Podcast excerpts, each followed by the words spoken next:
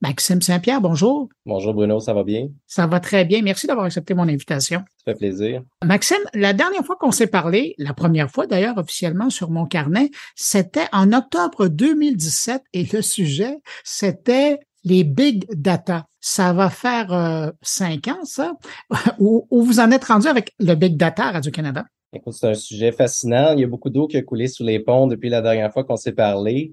Euh, au niveau de la donnée, c'est sûr qu'on a une tangente euh, au niveau de l'utilisation des données qui a été mise en place. Donc, euh, la dernière fois qu'on s'est parlé, je pense qu'il y avait officiellement un ou deux employés qui travaillaient sur ces dossiers-là. Maintenant, on a une équipe complète. Ça fait partie de notre ADN aussi. Puis l'idée derrière ça, c'est que les données soient au service de l'éditorial, les données soient au service de l'expérience utilisateur.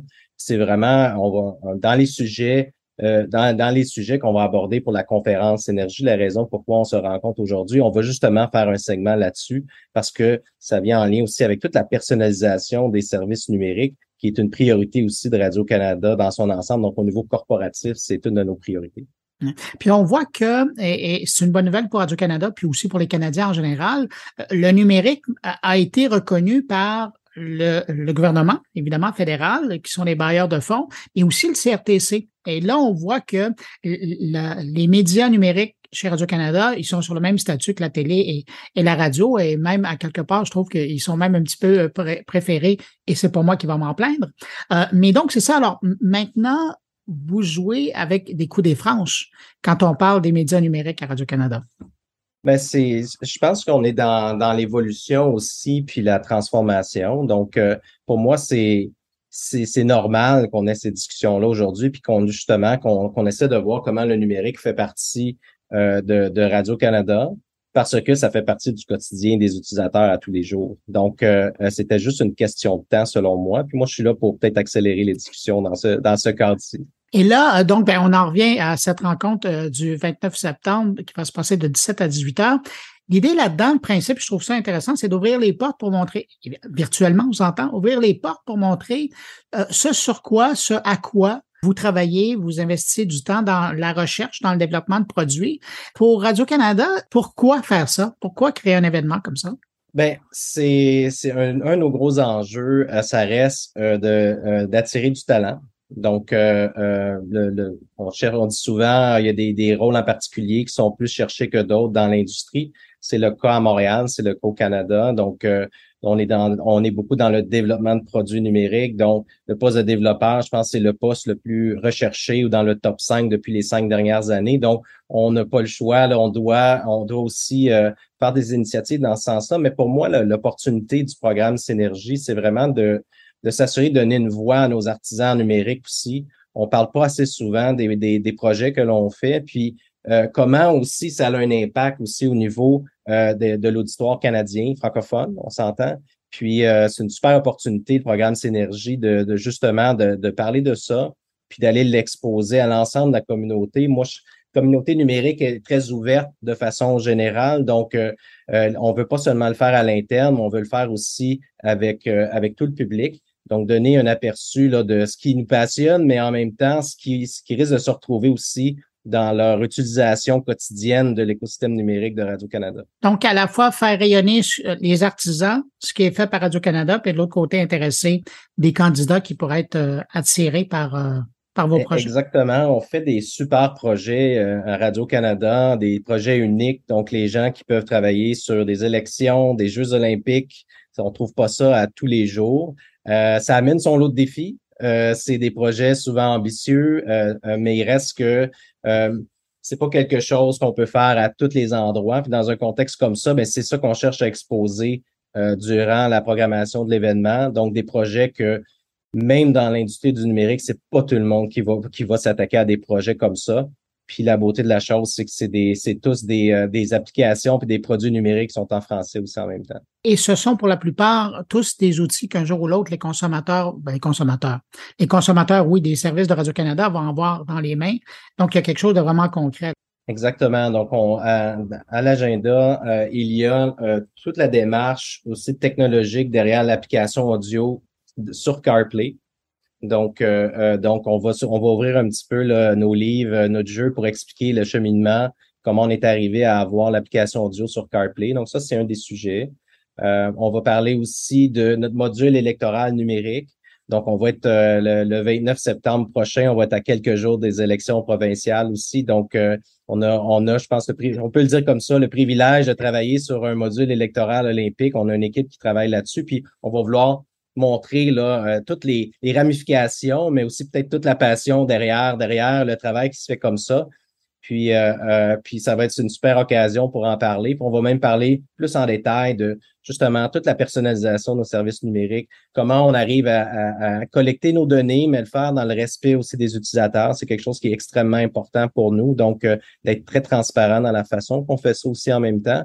Puis l'objectif, encore une fois, c'est d'améliorer l'expérience, s'assurer de rester dans leur quotidien des utilisateurs tous les jours, mais le faire dans le respect aussi. Euh, Maxime, dans les sujets, euh, il y en a un qui m'intéresse particulièrement parce que cette semaine, je lisais un papier de Patrick White, le prof de l'université en journalisme à l'UQAM, qui disait que c'est pas vrai que l'intelligence artificielle va tout changer dans le monde des médias. Pourquoi? Parce que seuls les grands médias vont avoir des ambitions euh, dans le domaine en tout cas, vont pouvoir réaliser leur ambition. Et là, il parlait de grandes agences de presse internationales, du New York Times, du Washington Post. Mais Radio-Canada, vous travaillez déjà avec l'intelligence artificielle. Euh, je pense notamment aux infolettes, là. Ça fait partie de votre réalité. Oui, ben, l'intelligence artificielle est déjà implantée à certains endroits dans notre écosystème numérique.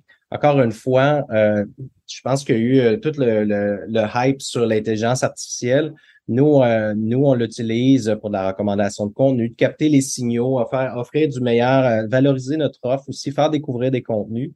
Mais euh, souvent, ce que je disais à l'équipe, c'est que notre défi, notre défi, c'est pas nécessairement de faire entrer les gens dans une bulle puis s'assurer que l'effet tunnel soit bien présent, mais c'est justement de faire découvrir les contenus. Donc, dans ce contexte-là, on va essayer d'avoir une approche qui est beaucoup plus ouverte. Donc, si on sent que les gens ont un billet vers ou une tendance à, à, consommer certains contenus, mais on va se permettre de leur exposer d'autres contenus aussi en même temps, qui sont peut-être plus à 180 degrés, mais le but, c'est ça aussi, c'est de faire les choses de façon différente. Puis encore une fois, quand je parle à l'équipe de machine learning, puis l'équipe de recommandation de contenu à Radio-Canada, je dis, ben, l'engin de recommandation que vous faites, c'est, il n'est pas pareil comme tous les autres engins qui existent probablement dans, euh, dans, euh, dans l'écosystème qui ont une, vocation plus commerciale.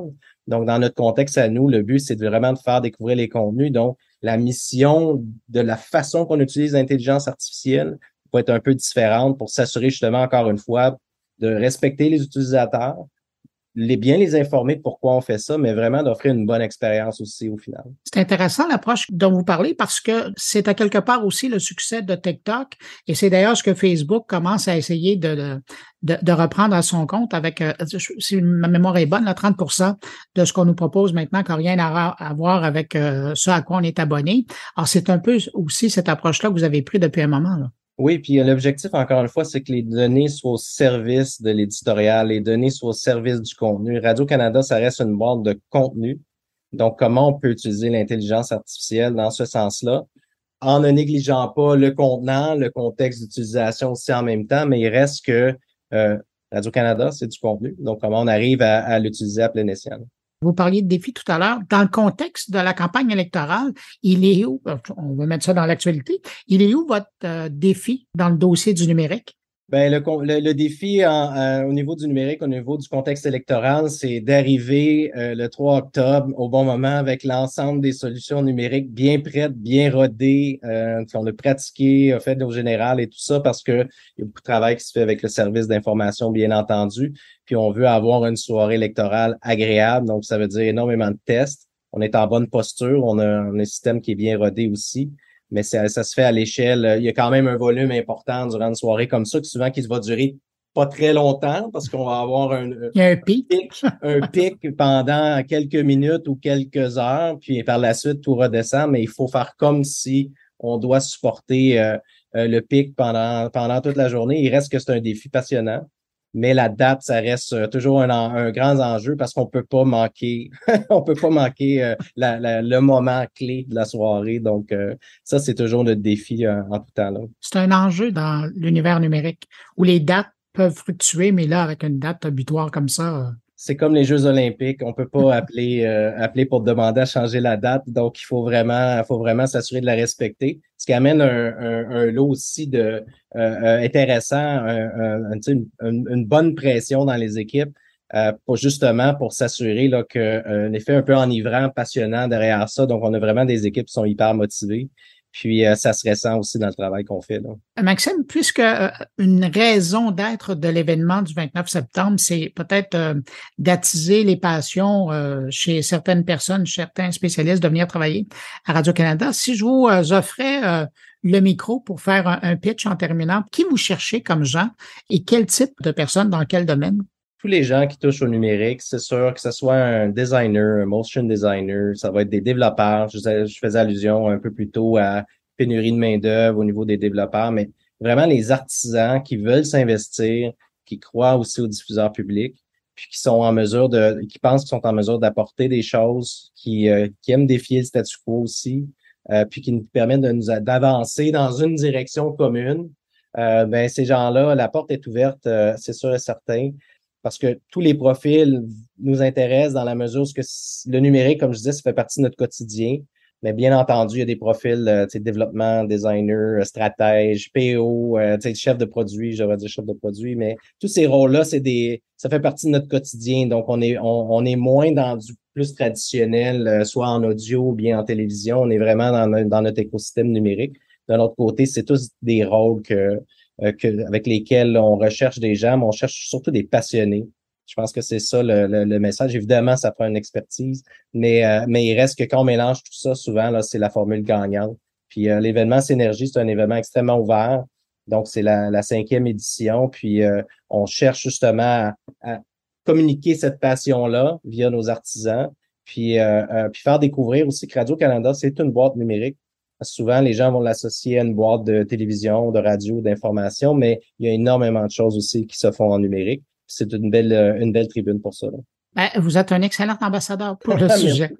Euh, les gens qui veulent participer à l'événement, à quel endroit ils doivent se rendre pour euh, s'enregistrer? Euh, on a un site, donc euh, c'est assez simple. Les gens, s'ils font la recherche de programme Synergie, euh, à ce moment-là, Radio-Canada, c'est sur invitation, ils peuvent s'inscrire, il n'y a pas d'enjeu. C'est très facile à trouver. Programme Synergie, 29 septembre, à partir de 17 h les gens vont le trouver en ligne, c'est sûr et certain.